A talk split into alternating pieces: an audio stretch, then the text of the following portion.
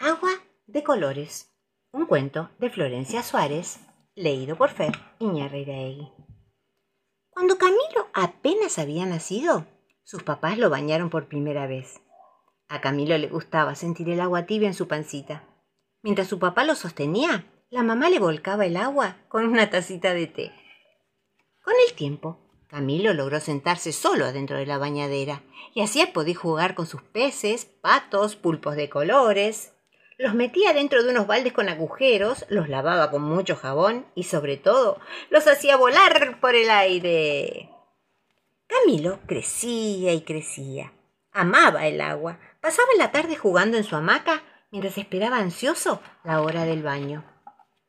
Algunos fines de semana compartía largas horas de juego con su amigo León. ¡Qué lío que armaban! Ya no volaban solamente los pulpos. Camilo amaba la espuma en su cabeza y que su mamá le hiciera burbujas de todos los tamaños.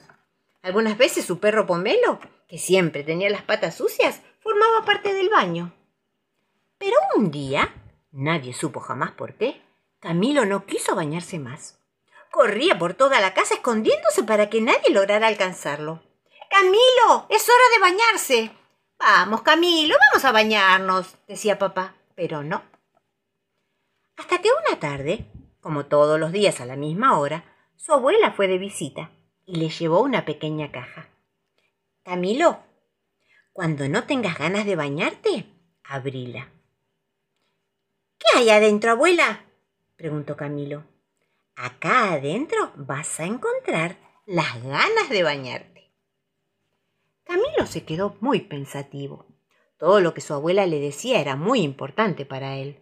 Compartían mucho tiempo juntos, largas horas de juego y meriendas con ricas galletitas de vainilla. Siempre disfrutaba atentamente las increíbles historias que ella le contaba. Al llegar la hora del baño, y como era de esperar, Camilo no tuvo ganas de meterse en el agua, y entonces decidió abrir la caja. Mágicamente se desplegaron colores brillantes, amarillo, naranjas, verdes, azules, rojos, violetas, rosas. Todos iluminaron su cara y las paredes del baño, como si fuera un gran arco iris después de un día de lluvia. Eran redondos, como los caramelos que tanto le gustaban. Primero pensó en comerlos, pero luego probó tirarlos al agua. Era magia. Los colores se mezclaron, de un rojo y un azul salió un violeta, como las uvas que le compraba mamá. De un blanco y un rosa apareció un rosa suavecito como la nariz de su perro pomelo. De un rojo y amarillo un naranja reluciente como una mandarina. Y así se pasó horas jugando con los colores. Su sonrisa era tan grande que se le podían ver todos sus hermosos dientes desparejos. Camilo, ahora, amaba bañarse. Pero ahora el problema era otro, porque todos sus amigos querían venir a bañarse con él y las mágicas bolitas de colores que le había regalado su abuela. Chim pum. Todos juntos.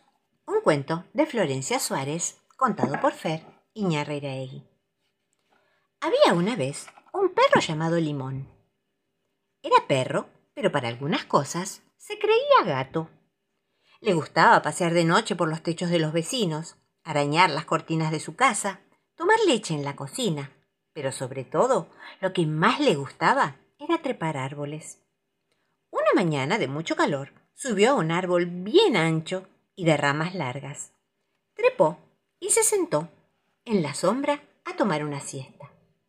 Luego de unas horas decidió bajar para volver a su casa, pero en ese momento se dio cuenta de que el árbol era demasiado alto. Limón necesitaba ayuda. Entonces ideó un plan. A cada animal vecino que pasara por allí, le pediría que se subiera a la rama, para que al posarse en ella, el peso la hiciera inclinarse. El primero en pasar fue el loro Lilo.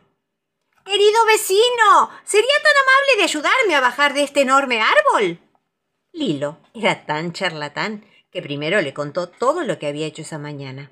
Luego se posó en la rama en la que estaba Limón. ¿Y a que no saben qué pasó? La rama ni se movió. Y Lilo necesitaban más ayuda. Más tarde, la señora Tortuga, Gumercinda, pasó por la vereda. Era una gran amiga del vecindario. Siempre estaba predispuesta a colaborar. Querida vecina, ¿sería tan amable de ayudarnos a bajar de este enorme árbol? Por supuesto, contestó ella.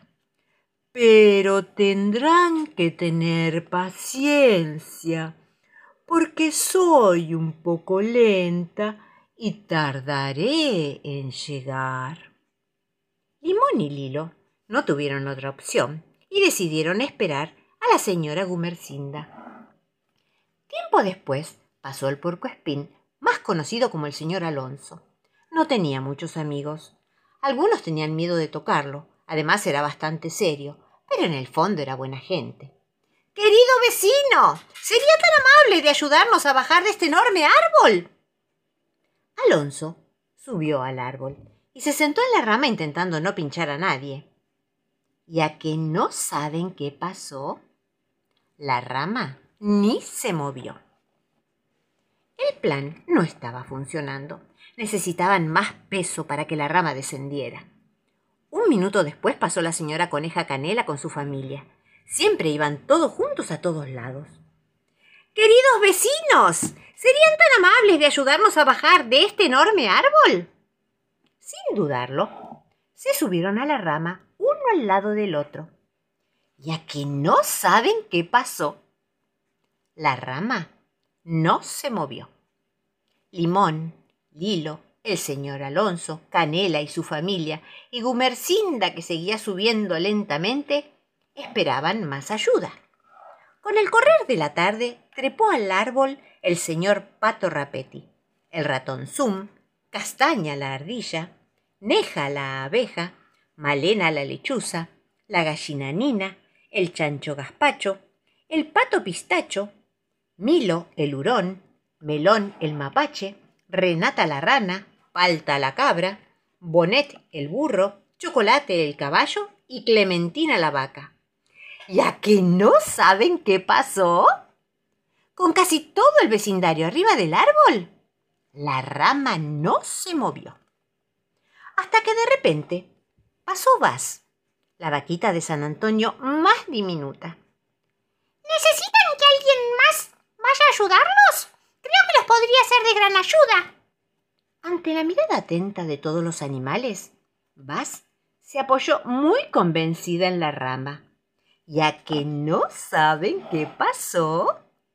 Por fin la rama bajó.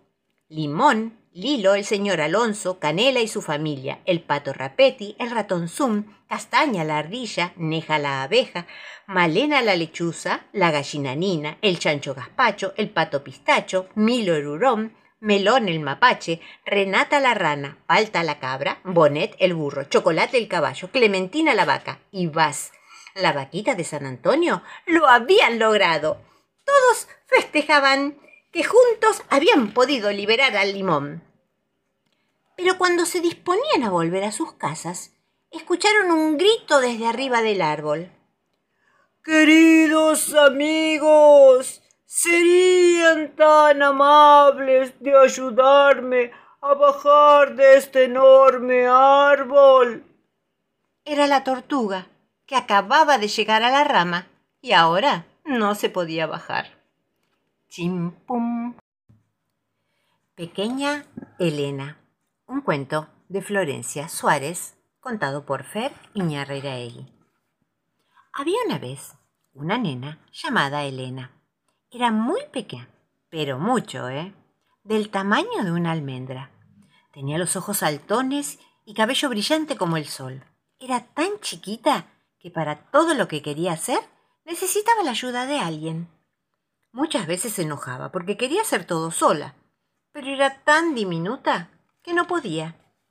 Le encantaba pasear con su monopatín rosa tardes enteras. Nunca le faltaba el casco de pulpos que su papá le había regalado para su último cumpleaños. Iba, venía, venía, iba. Pero era tan chiquita que casi nadie la veía pasar. Iba y venía, venía, iba. Una mañana, mientras jugaba en el parque, observó una mariposa tan perfecta que quiso alcanzarla. Patinó muy rápido, rápido, rápido detrás de ella hasta que la perdió de vista. Elena estaba lejos de su casa, pero en vez de asustarse, siguió con su monopatín. Bien a lo lejos, vio que se asomaba una casa muy pequeña. Al llegar, descubrió que tenía tres puertas. Una del tamaño de una frutilla, otra de una cereza y la tercera tan pequeña como una aceituna verde sin carozo. Elena sonrió de oreja a oreja al ver que podía abrir las puertas sin tener que treparse ni pedir ayuda. Al entrar, descubrió un banco tan minúsculo como una ciruela, al que podía subirse sin caerse, una mesa como una alcaparra, a la que llegaba sin escalar sillas, una guitarra más pequeña que una castaña, que le permitía llegar sin esfuerzo a todas las cuerdas, una escalera de solo cinco angostos escalones que alcanzaba para la mitad de su pie, una cama del tamaño de una nuez, un espejo redondo en el que se podía mirar sin escalar muebles, una heladera más chiquita que una arveja a la que podía llegar sin saltar y elegir su comida preferida, y una bañadera del tamaño de un choclo. Elena recorrió la casa de punta a punta. Había descubierto un pequeño mundo en el que podía arreglársela sola. Pasó una tarde entera allí adentro. No dejó rincón sin explorar hasta que intentó esconderse en la casa de muñecas. Pero su tamaño se lo impidió. Los vestidos de sirenas y princesas no le entraban ni en una mano. Esconderse detrás de las plantas no era una opción. Jugar debajo de la cama era imposible. Elena no podía escabullirse por ningún lado. Era demasiado grande. Se hizo de noche y su sonrisa de hoyuelos profundos se empezó a desdibujar. Elena extrañaba el mundo de los grandes, que su mamá la subiera a la cama y le leyera su cuento, o que su papá le pasara los juguetes, esos que estaban tan fuera de su alcance. Y sobre todo, prefería ser pequeña. Con su monopatín rosa y su infaltable casco de pulpos, atravesó caminos de piedra, pastos altos, flores de todos los colores, tratando de volver a casa. Cuando la luna y las estrellas ya brillaban sobre el cielo, escuchó a lo lejos la voz de su mamá. Elena, volvé, que es la hora de la cena. Nos vamos a bañar y después te leo tu cuento. Al final, estaba nada mal ser pequeña, tanto como una almendra. Claro que sí. Chim pum. Hola, hola para vos y para mí. Hola, hola, este canto comienza así.